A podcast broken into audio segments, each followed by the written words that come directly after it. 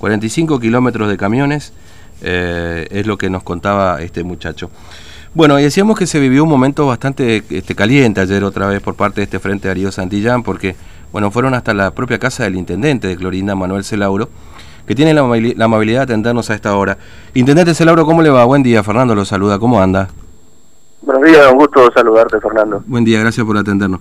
Bueno, ayer una situación muy, muy, bueno, eh, situación compleja que se viene viendo hace varios días, pero ayer fue fue más intenso, ¿no? Por parte del Frente Darío Santillán con una protesta en su domicilio directamente, ¿no? Eh, pero lo, más increíble es el motivo, digamos, ¿no? Porque el enojo de, esta chica, que se cree dueña y ama, soberana de Clorinda, ella cree que puede hacer lo que quiere con todos, mm. con todos los poderes. Eh, se enojó porque le hicieron dos infracciones de tránsito a dos miembros de su equipo eh, que no tenían casco, no tenían luz las motos. O sea, nosotros cuando se hacen operativos, no le preguntamos si es Darío Santillano, si es este, de, agrupaciones o si no. O sea, hace operativos, todo lo que pasa se le pide los documentos, como pasan por Moza cuando hay operativo de tránsito, ¿verdad?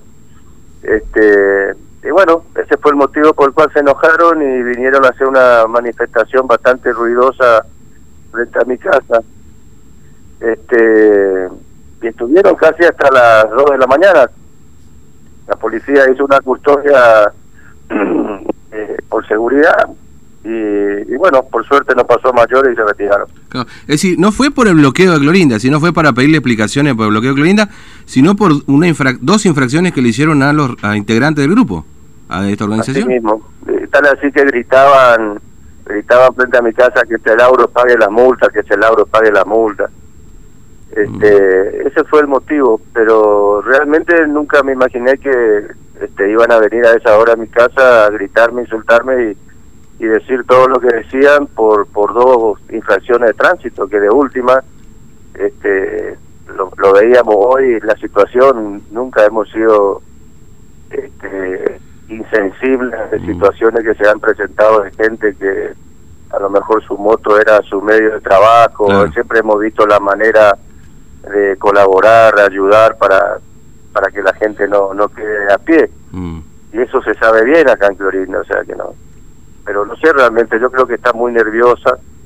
Eh, para mí que realmente ya es como una válvula de escape y se la agarró conmigo, ¿no? Y conste que yo no, no tengo trato con ella, lo único que hice declaraciones aquí en la radio, no sé si esto le molestó, que yo estaba en total desacuerdo con lo que ella estaba haciendo que lo único que hacía era perjudicar a Clorinda, perjudicar al comercio de Clorinda, a la gente humilde de Clorinda, y encima entorpeció todo lo que habíamos avanzado, porque con el bloqueo sanitario era solamente sanitario, pero con lo que hizo ella ha dejado de entrar los vehículos internacionales, los vehículos de carga, eh, la, las droguerías que envían los remedios a las clínicas y farmacias, eh, camiones con lácteos, eh, la gente de Paraguay que me llama tiene mercadería perecedera en la ruta. La policía tuvo que ir con los bomberos a, tirar agua sobre los tanques de gas de los camiones paraguayos que ayer hacía como 45 grados y estaban en la ruta. O sea, el daño y el perjuicio que hizo esta, esta chica es increíble. Pero lo notable de todo esto es que nuestro el juez federal no nunca ordenó el desalojo, nunca ordenó este, que actúe la gendarmería, por lo menos, ¿sabés qué? Yo no digo que se lo desaloje violentamente, por lo menos que libere media calzada o que cada media hora, cada una hora pasen, como se hace habitualmente. Pero nada, o sea, una, una insensibilidad tremenda en contra de, para mí en contra de todos los florindenses, porque eso nos está perjudicando a nosotros. La ruta 86 también está cortada, los productores de toda la zona de Nainé, Palmasola, que venían con sus productos de clorina tampoco pudieron venir más. Mm. Una cosa increíble lo que nos está pasando. Sí. Ahora, le, le pregunto, Lauro, porque la verdad, mire, acá por supuesto tenemos organizaciones, ¿no es cierto?, de social y todo lo demás, pero no tienen esa, esa ni, ni ese volumen, por supuesto tienen gente, obviamente, pero digamos, ¿quién, quién banca al frente de Darío Santillán? Porque todo esto, digamos, políticamente y en dinero, obviamente. Esto es un, una sucursal, una subsidiaria, una... Eh, extensión, una pesis, Santillán, Buenos Aires, un tal Olivera que se me dijeron, y ella tiene más de 1500 planes que maneja como si fuese este, la dueña, la, el, viejo mensú, viste ahí cuando a los latigazos a la gente tomando listas eh, que tienen que ir a los cortes, que tienen que ir a las marchas, y encima esto no tengo pruebas, pero toda la gente dice que le saca otra vez 300 pesos acá, eh, otros dicen 500 pesos, imagínate, o en 1500 planes eh, es una buena plata, ¿no? Eh, esa esa no tengo pruebas para, yo te digo lo que dice vos Populi, pero es una barbaridad lo que está haciendo esta chica acá en Glorinda y que nadie le pone la cascabel al gato, pero eh, yo creo que anoche ya se pasó con lo que hizo porque generó mucho malestar en, en la sociedad de Clorinda. He recibido llamadas de solidaridad de todos realmente, muchísima gente, hasta el presidente de la Unión Cívica Radical, este, en, manifestando su descontento por lo que había pasado, porque estas cosas no, no son muy habituales, ¿no? Sí, sí, y no, en no, mi caso, que yo tengo una relación muy fuerte con la ciudadanía, con el pueblo, que yo ando sin custodia y me voy al supermercado en Short y en Ojota y yo tengo una vida normal en Clorinda, nunca nunca estuve en el rol de intendente, digamos, fuera de, de mi trabajo, ¿no? Claro, sí, sí. Y es una persona que me vas a encontrar en cualquier lado, o sea, y, y eso también creo que le molestó mucho, la verdad que no hay mal que por bien no venga, porque he recibido muestras de solidaridad de muchísima gente y que me sorprendió, porque la verdad que uno por ahí piensa que no que está más solo que lo que cree y en realidad está muy acompañado. Eh, y también creo un gran malestar en todos los los empleados municipales. Ayer este, se juntaron más de 200 empleados municipales sin sin ninguna convocatoria con intención de desalojarlos por la fuerza. Yo le pedí a la gente que por favor no no cayéramos en eso, ¿no? Claro, obviamente que sí. Ahora, este, y, y del gobierno provincial le han hablado con usted, eh, bueno, este, a propósito de lo ocurrió ayer, eh, particularmente en su domicilio, o eventualmente cómo se soluciona este conflicto, independientemente, por supuesto, de la no actuación, en este caso de la justicia federal hasta ahora, ¿no? Bueno, yo tengo entendido que hoy hay una reunión que convocó el juez federal eh, Sí. a la provincia y a esta chica eh, gran personaje. Yo no sé de dónde esta es gran personaje, te juro. O sea, eh, le, le dan un estatus que no tiene. Eh, yo creo que hay que tomar otras medidas con esta persona.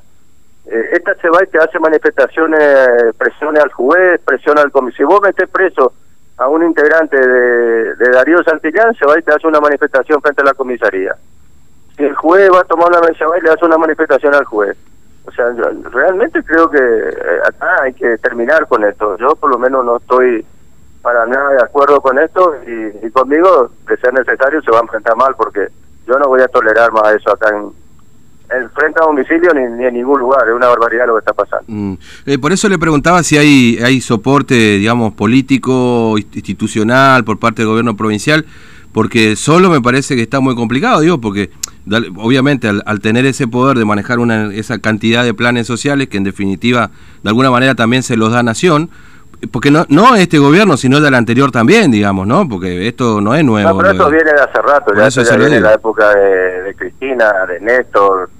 ¿Te acordás cuando fue el pelote de, de la plaza de, de la Rúa? Sí. Cuando se hizo cargo Dualde, y ahí fue que aparecieron los planes sociales para zafar de, de, la verdad en ese momento había un desempleo más del 40%, el país estaba por estallar.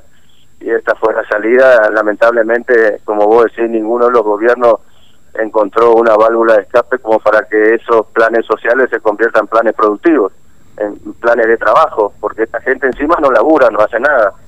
Entonces lo único que tienen que hacer es marchar, presionar cuando ella decide o cuando recibe orden. Mira, yo me acuerdo un día, la primera vez que yo la conocí como dirigente, digamos, Mm. de una agrupación, eh, me hizo una manifestación frente a la municipalidad, yo la recibí, le pregunté por qué hacía eso y me dijo que tenía que hacerlo porque era día de protesta nacional. Sí. O sea, imagínate, vos, día de protesta nacional. Entonces se fueron a hacer una manifestación a mí en la, y cortaron la calle en la municipalidad, para que vos tengas una idea de cómo cómo son las cosas, ¿no? Sí. La Eh, policía me hizo toda la custodia, te digo, eh, acá frente a mi casa. eh, por suerte no, no pasó a mayores, estuvo todo muy tranquilo. Eh, obviamente, criterio en contra mía, obvio, eso es natural que pase. Pero nada de agresiones, nunca tiraron nada contra mi casa, ni intentaron entrar en mi casa. Eso no, no ha pasado. Mm.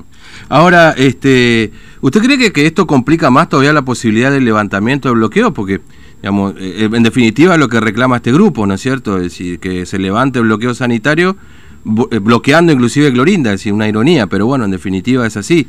Eh, ¿Usted cree que complica más todavía la situación? Yo le dije a ella, que ella lo único que hizo fue complicar la situación. O sea, nosotros estábamos dentro de todo bien, porque el bloqueo sanitario se había resuelto los problemas que yo había marcado en su momento, que era el tema de los turnos médicos, el tema de los tratamientos oncológicos, el tema de los permisos para que los productores que vienen en Clorinda puedan ir a sus establecimientos.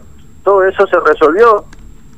Entonces, eh, era era un bloqueo muy muy flexible, digamos. O sea, el que tenía que ir por un motivo urgente podía ir, no había problema. Sin embargo, con lo que hizo ella, este perjudicó enormemente a todos. ¿no? Mm. Eh, ¿Y cómo sigue esto, Lauro? Eh, digamos, no sé qué va a pasar hoy en el juzgado federal con esta audiencia.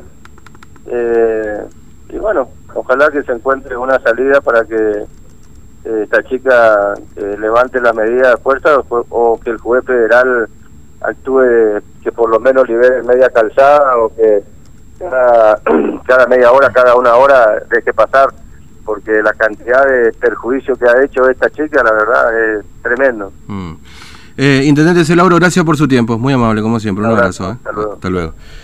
Bueno, al Intendente Manuel Celauro, hablando de lo que ha pasado ayer, este, sí, vamos cortito, ¿ok? Si no